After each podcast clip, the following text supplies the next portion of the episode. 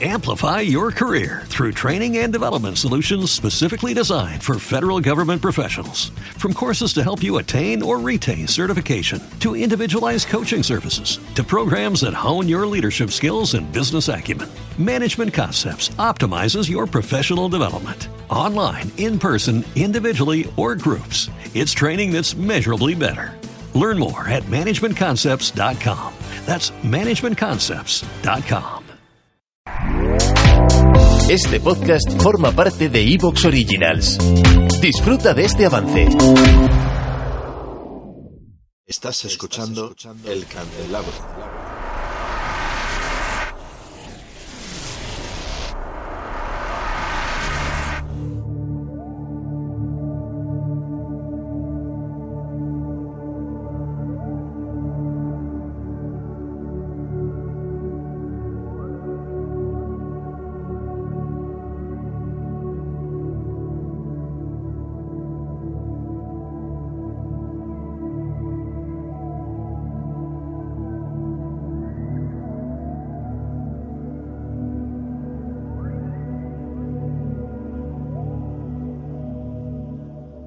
Fernando Fernández, muy buenas noches, querido amigo.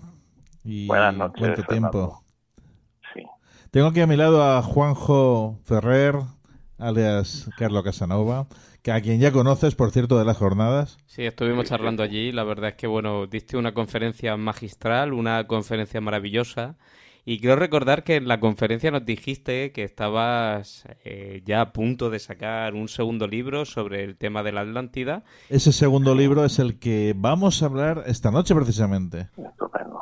Y Muy bien. nos gustaría un poco que nos comentases un poquillo dónde, mm, cuáles son ahora tus nuevas investigaciones, porque en el primer libro nos hablabas de que la Atlántida probablemente pudiese estar en Huelva. ¿Qué te ha motivado, qué te ha llevado para escribir este segundo libro? ¿Qué, Sí. qué cuentas de nuevo en este libro? Bueno, ¿Qué eso es literalmente todo el programa. Pero ¿qué nos puedes contar? ¿Qué nos puedes adelantar?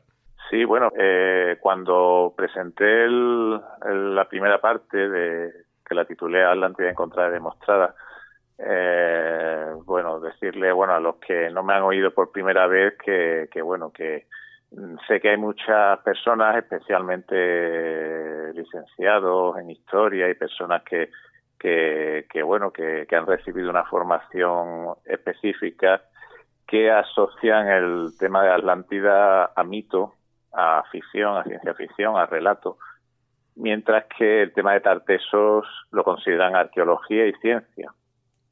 Lo que demuestro en esta nueva obra es que eh, ambos tenían que ver, eran, fue una sucesión histórica de, de, de cultura material que he localizado y eh, eh, ya cuando dejé escrito el, la primera parte, eh, bueno, pues hubo unos descubrimientos muy importantes que ahora, si te parece, vamos a voy a revelar en primicia. En, Por en supuesto, por supuesto, sí, sí. Y, y bueno, pues ya dejé escrita eh, la segunda parte. Me, aconsejaron que lo dividiera en dos partes porque iba a ser mucha mucha cantidad de información en, única una única obra porque era muchos años de investigación. Bueno, y, y esta segunda obra, pues trata específicamente sobre Tarteso, sobre eh, lo que se ha venido a conocer como la civilización de, la Edad del Bronce, que se extiende por el suroeste peninsular y que conocemos hoy día como Tarteso. Esas eh, ciudades, algunas estaban eh, descubiertas y otras no. Eh, pero, eh, quiero decir, habían sido excavadas, pero no identificadas en su verdadera su verdadero nombre, ¿no?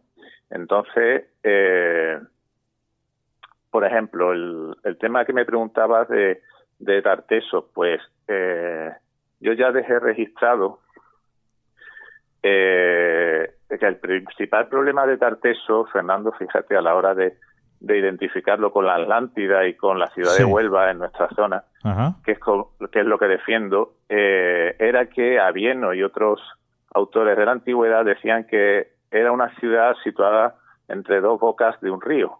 Entonces, eh, mucha gente, por ejemplo, el alemán Adolf Schulten, lo estuvo buscando en la desembocadura del Guadalquivir, pensando eso, que era el delta del Guadalquivir, ¿no? Que serían dos bocas. Bien. Cuando está comprobando, he visto que Huelva reunida, reunía todos los requisitos mencionados por los antiguos, tiene un acueducto de dos kilómetros, muy antiguo, subterráneo, de filtración, que ha sido mal datado, porque se ha datado como romano, que, es correcto porque se restauró después de un tsunami, un terremoto, pero eh, en realidad su antigüedad es mucho mayor, es decir, lo que se ve, los ladrillos son romanos, eso es correcto, pero he podido demostrar y, esta misma semana lo voy a publicar en el diario Huelva Buenas Noticias, sale un artículo demostrando que ese, acueducto era mucho más antiguo, por ejemplo. La semana pasada también publiqué un artículo en la misma en publicación digital, diario Huelva Buenas Noticias, demostrando que, por ejemplo, un, un hecho fundamental para identificar y localizar Atlántida es que las columnas de Hércules no estaban originalmente en el estrecho, en el peñón de Gibraltar. El peñón de Gibraltar se llamaba en esa época Calpe. Y esa toponimia, después del desastre de aquí, como muchas otras toponimias que había por aquí, se, hubo una transposición, que esto es un, tema que es un paradigma nuevo en arqueología, que, es de lo que trata mi obra nueva, eh, un traslado de, todas esas toponimias hacia el este, hacia la parte griega, y en concreto las columnas, eh, dice Estrabón, eh, en geografía te, te textualmente. En, su obra Geografía, en el volumen 2, página 494, dice Estrabón. Después de hablar de que en, en, otro tomo, en el siguiente, en Geografía 3, página 122, dice, estaban frente eh, la Atlántida de Platón estaba frente a las columnas de Hércules, ¿no? Eso dice Timeo 24, y dice Estrabón. Dice, en, en esa época existieron físicamente, dice Estrabón, las montañitas, refiriéndose a lo de Gibraltar, no son columnas, ¿eh? pues antiguamente como era el, las columnas, el, el, estrecho de Corinto, pues eran columnas en sentido estricto, ¿no? Entonces él dice luego en, Geografía 2, página 494, dice, estaban en el mismo paralelo que el estrecho de Sicilia, que Atenas y que Rodas. En ese paralelo lo que hay es la ciudad de Huelva.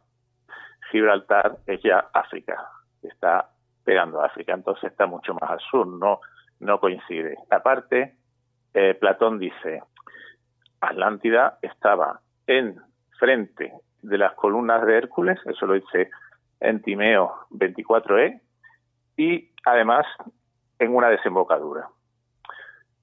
En Gibraltar nada desemboca, eso es cosa de ríos. Eh, lo que hay son peñones, no hay columnas. Y, y, buscar las columnas, no estarán, no las encontraréis.